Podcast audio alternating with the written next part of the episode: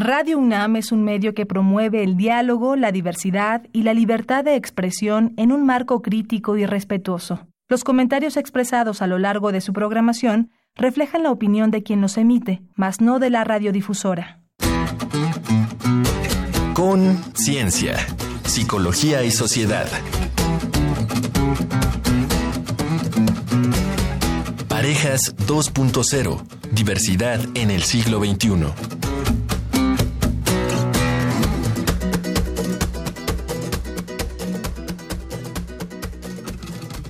Muy buenas tardes, sean todos bienvenidos a Conciencia, Psicología y Sociedad.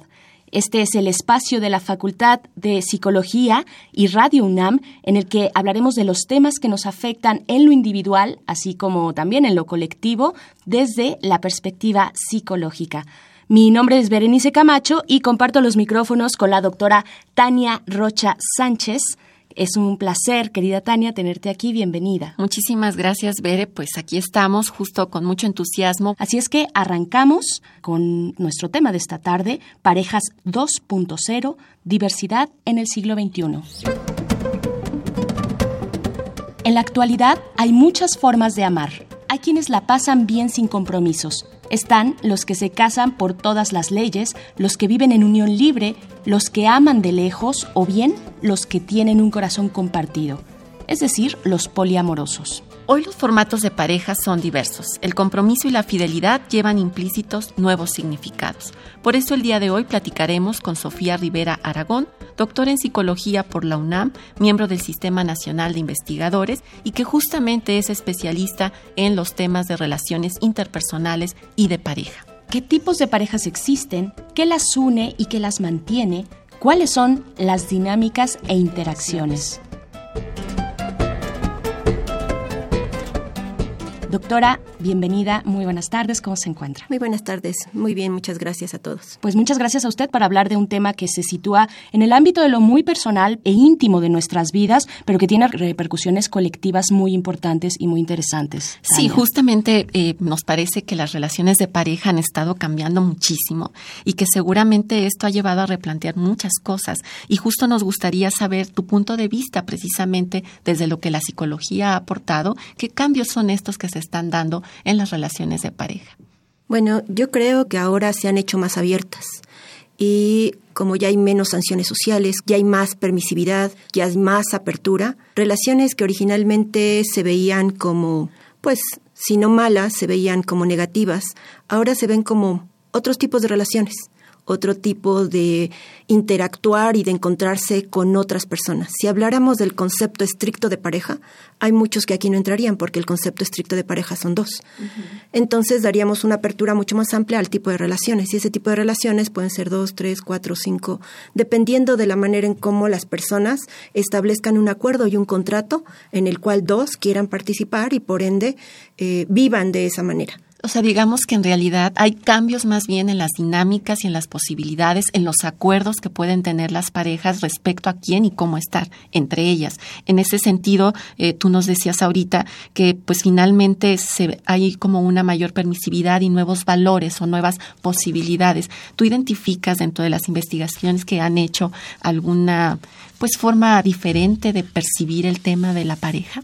Al final, cuando hay esta apertura a la diversificación que ahora se da en términos de relaciones, tiempos, de manera en cómo ven el compromiso, de manera como ven la intimidad, de todas las formas en las que ahora hay estas relaciones, más bien está dependiendo de la longitud y el tiempo en el cual las personas permanecen y en función de eso el cambio está dado más bien en el significado que se da a esos conceptos que tiene. Podría yo poner el ejemplo del compromiso. Antes se decía que el compromiso era cualquier relación que se diera a largo plazo. Ahora los compromisos son diferentes porque hay compromisos a corto plazo. Y esos compromisos a corto plazo que se establecen, pues de alguna manera se está cruzando el compromiso con la temporalidad, de tal manera que esos compromisos a corto plazo como parejas, como por ejemplo los free, hay un compromiso, pero un compromiso por el momento, en el cual tenemos un acuerdo y establecemos una especie de contrato que si bien no está escrito, pues de alguna manera establecemos que es por ese momento y nada más ese momento y después no tenemos por qué seguirnos buscando. Establecen ese acuerdo, en estamos, nos encontramos, pero ahora hay quizás un significado diferente a los conceptos que se manejaban de manera conservadora, tradicional, etcétera. Doctora, ¿y a qué se debe también este cambio en los significados? Usted está hablando de algo bien interesante que es la temporalidad o cómo estamos percibiendo el tiempo que transcurre entre nuestras relaciones de pareja y muchos otros ámbitos de nuestra vida. ¿Cuánto tiempo queremos eh, optar por un trabajo y, y en cuánto tiempo cambiamos a otro? Es decir, estamos en un momento de transición y de cambio. ¿Qué implicaciones tiene esto pues para eh, la sociedad, por ejemplo, para la construcción que estamos haciendo socialmente a partir de las relaciones afectivas? Realmente yo creo que tiene que ver con los candados, con los candados que ponía la misma sociedad. Y ahora esos candados se han abierto, se han abierto de tal manera que permitan una serie de cosas era una sociedad más restrictiva, ahora es una supuesta sociedad más abierta, porque aún sigue sancionando y aún sigue evitando muchísimas cosas, más hacia las mujeres comparativamente con los hombres. Sin embargo, esa apertura a nivel social, a nivel económico, a nivel eh, pues también biológico, de alguna manera, porque también se ha ampliado la parte biológica en la mujer en términos de poder tener hijos, eso abre la oportunidad de que estos significados y esta manera de ver, pues sea diferente, porque antes se veía muy mal estos cambios constantes que había, ahora no puede haber cambios constantes de pareja, puede haber cambios constantes de trabajo y ya no se ve mal. ¿Por qué? Porque el mismo eh, posición política, económica, social ha dado a esto. Antes había jubilaciones, ahora no. Entonces, no vale la pena ya quedarse mucho tiempo en un trabajo y uno se pensaría, ¿vale la pena quedarse mucho tiempo en una pareja que ya realmente lo está dañando? Pues no, sin importar el tipo de relación, porque al final estamos hablando de tipos de relaciones. No importa, ¿vale la pena? No muy interesantes y muchos temas y muchos, muchas aristas que revisar respecto a la vida en pareja en una sociedad como la nuestra en el siglo XXI. Vamos a seguir comentando con la doctora Sofía Rivera Aragón. Mientras tanto, vamos con un dato que deja huella. Contáctanos al correo con.cienciaunam.gmail.com o en el Facebook arroba unam.psicología.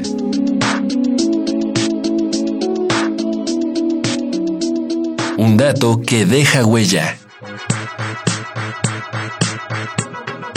Cifras del INEGI en 2012 revelaron que el número de personas que optaron por vivir en unión libre pasó del 7 al 15% en solo dos décadas.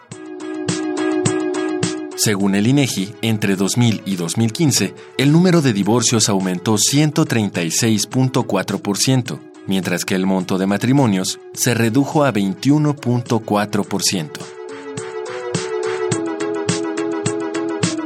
Un dato que deja huella.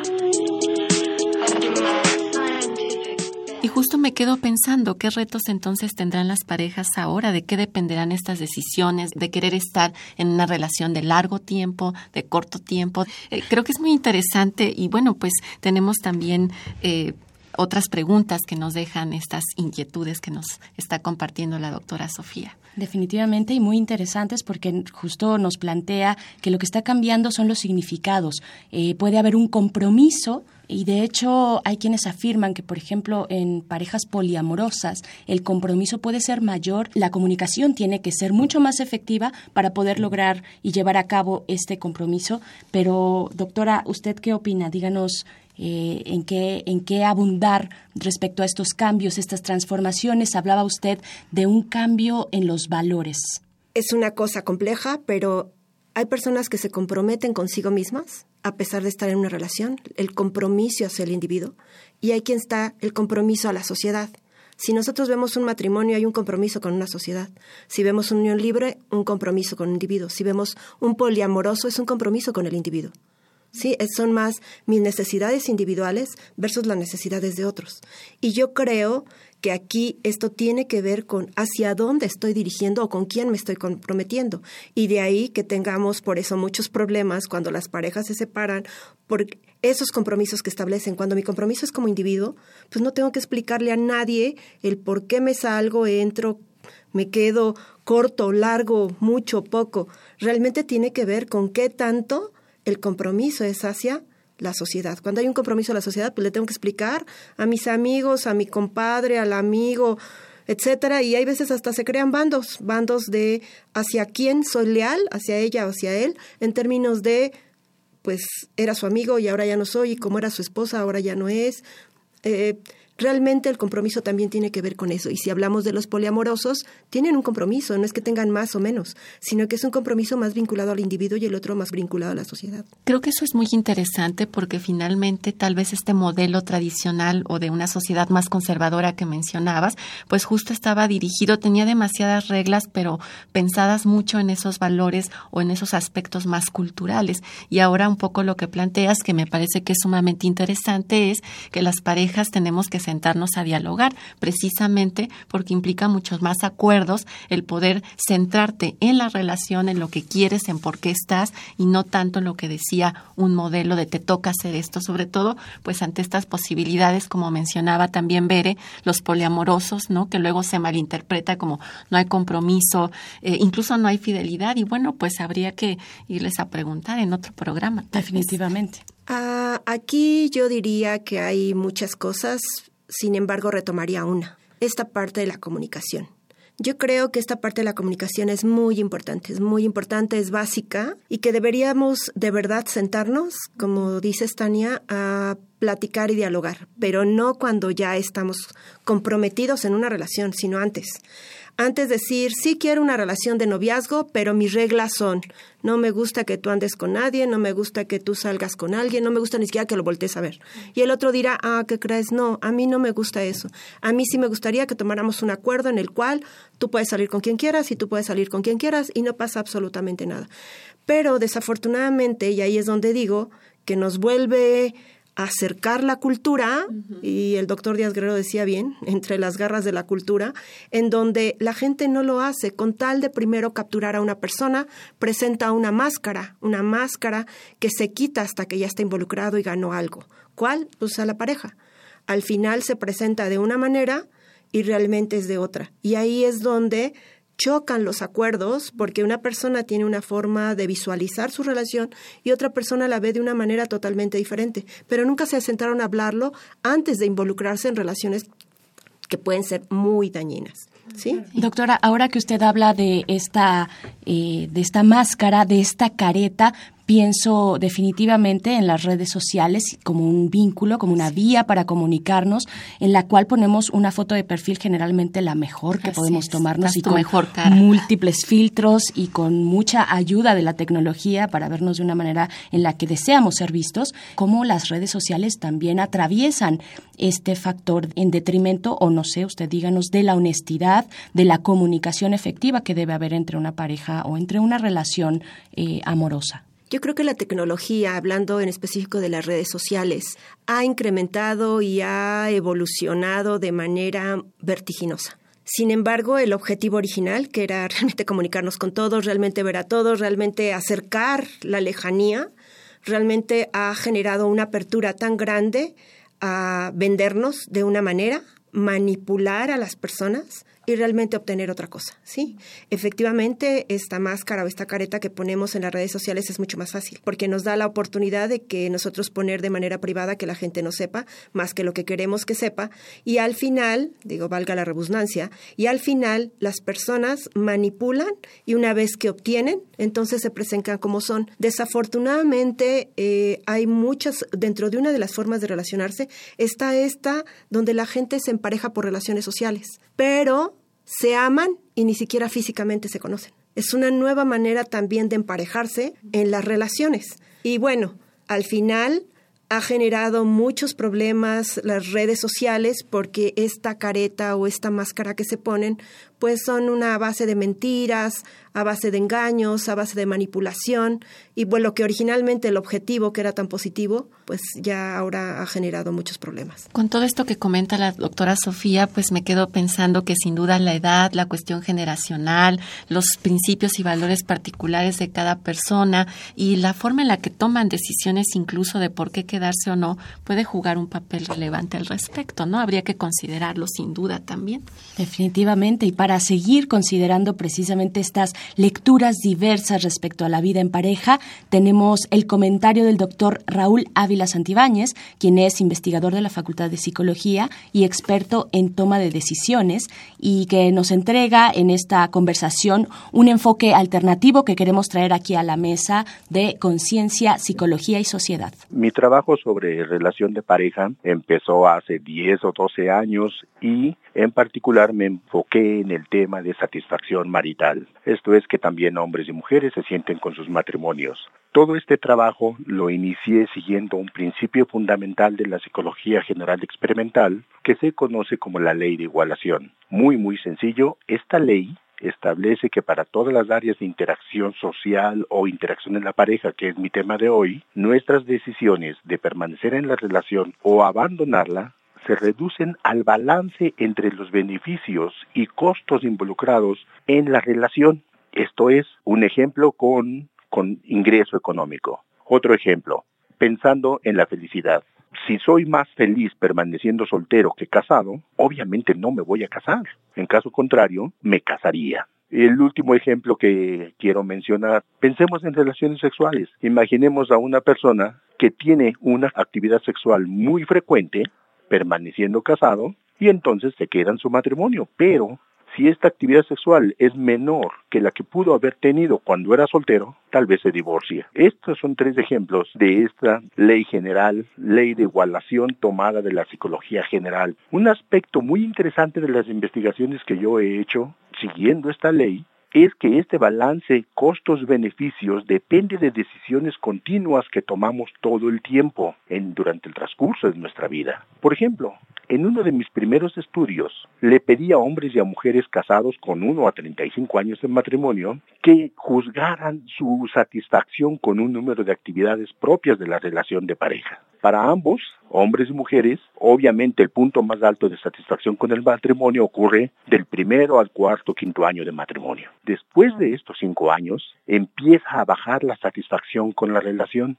hasta llegar a su punto más bajo alrededor de los 15 años. Y esto es cierto tanto para hombres como para mujeres. Después de estos 15 años empieza a aumentar la satisfacción para las mujeres. Es curioso, su satisfacción con la relación de pareja empieza a aumentar y llega a un máximo de nuevo alrededor de los 30, 35 años. Tal vez esto tiene que ver con que los hijos fueron de la casa, tienen más tiempo para ellas mismas, para actividades propias, etc. Por el contrario, y lamentablemente en el caso de los hombres, este punto bajo en su satisfacción con el matrimonio alcanzado alrededor de los 15 años continúa hasta mucho tiempo después.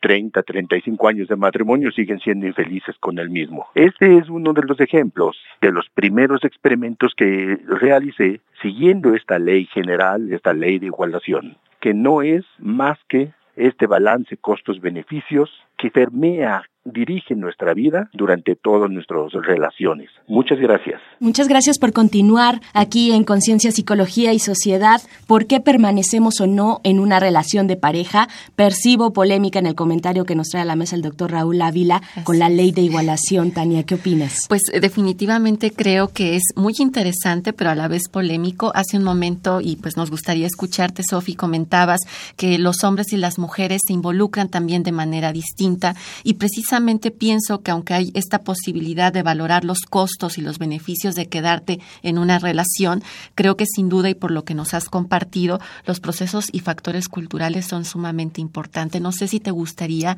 agregar o comentar algo al respecto precisamente de este comentario. Algo muy importante, la psicología tiene muchas vertientes, entre ellas la psicología experimental, pero está social, clínica, laboral, educativa, o sea, afortunadamente tenemos una visión muy amplia de la psicología y eso me gustaría dejarlo claro. También hay muchas perspectivas y hay muchas teorías. Una teoría es esta, la que explicó el doctor Ávila. Sin embargo, hay muchas teorías por las cuales nosotros nos podemos guiar para saber por qué una relación se mantiene o por qué se termina. Mm. Sin embargo, y algo que tú pusiste en claro, la cultura sigue siendo determinante para la manera en la cual nosotros generamos parejas.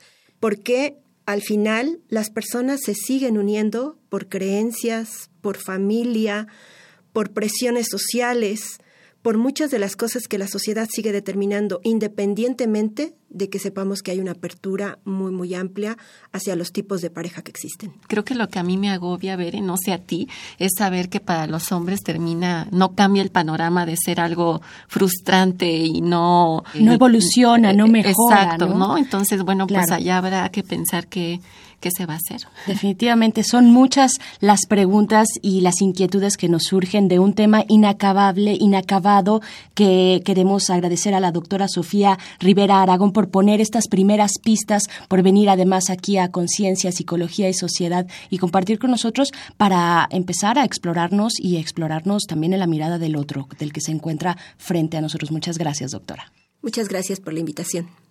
Y Tania, les invitamos, si ustedes quieren tener más referencias acerca de este tema, a que escuchen las siguientes recomendaciones culturales en nuestra sección Reconecta.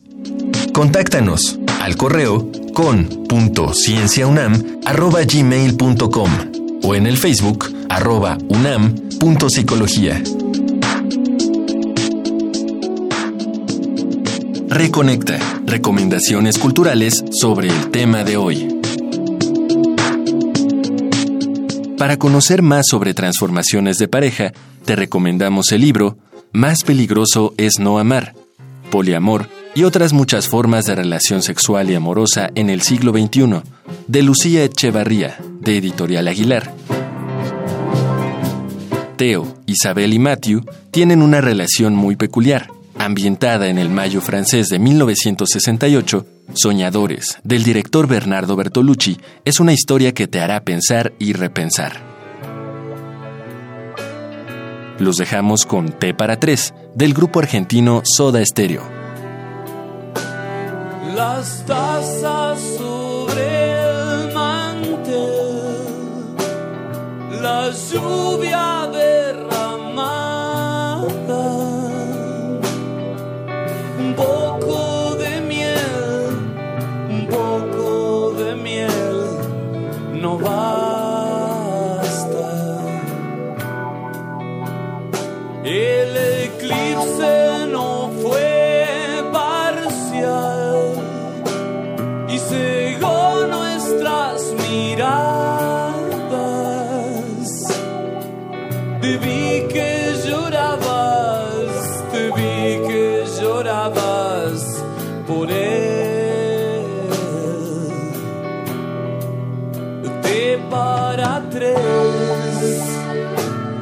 Les invitamos a seguir con nosotras también la próxima semana y las siguientes semanas con nuestros temas. En cabina estará la doctora Mariana Gutiérrez Lara, también de la Facultad de Psicología. Tania Rocha, ¿con qué cierras dentro de, bueno, este gran mar de posibilidades que existen en las parejas eh, amorosas. Creo que hay muchas posibilidades de reinventarnos como parejas. No solo estamos hablando de una sola forma, de un solo modelo. Y bueno, creo que ya lo decía Sofi, la comunicación, tal vez desde el principio alertar cuáles son nuestros intereses, nuestros ideales, nuestras perspectivas, puede ofrecernos a todos y a todas posibilidades mucho más interesantes que al margen de la temporalidad puedan ser ante todo satisfactorias y que nos permitan vivirnos de manera muy plena. Muchas gracias a la doctora Sofía que estuvo aquí con nosotras compartiéndonos parte de, su hacer en la Facultad de Psicología. Coincido totalmente el punto que, mencionas, el de hacer eh, parejas que sean eh, gozosas, que alejarnos de la violencia entre las personas, eh, que ahora está también, que es un tema que está muy en la agenda, es yo creo que un punto importante. De ahí en fuera, pues vamos construyendo, vámonos escuchando y para eso está este espacio de la Facultad de Psicología junto con Radio UNAM que ustedes podrán sintonizar cada martes a las 4 de la tarde. Por el momento ha llegado el tiempo de despedirnos. Berenice Camacho, Tania Rocha. Gracias, Tania. Al contrario, Bere, gracias a ti, gracias de nuevo a Sofi, a todas y todos los que nos escucharon el día de hoy. Ojalá nos dejen saber sus inquietudes para generar nuevos temas, nuevas posibilidades y que realmente este programa les beneficie en múltiples sentidos. Eso esperamos. Muchísimas gracias. Gracias a la producción y sobre todo gracias a ustedes que se encuentran del otro lado de la bocina por dejarnos acompañarles en su tarde de martes. Muchas gracias.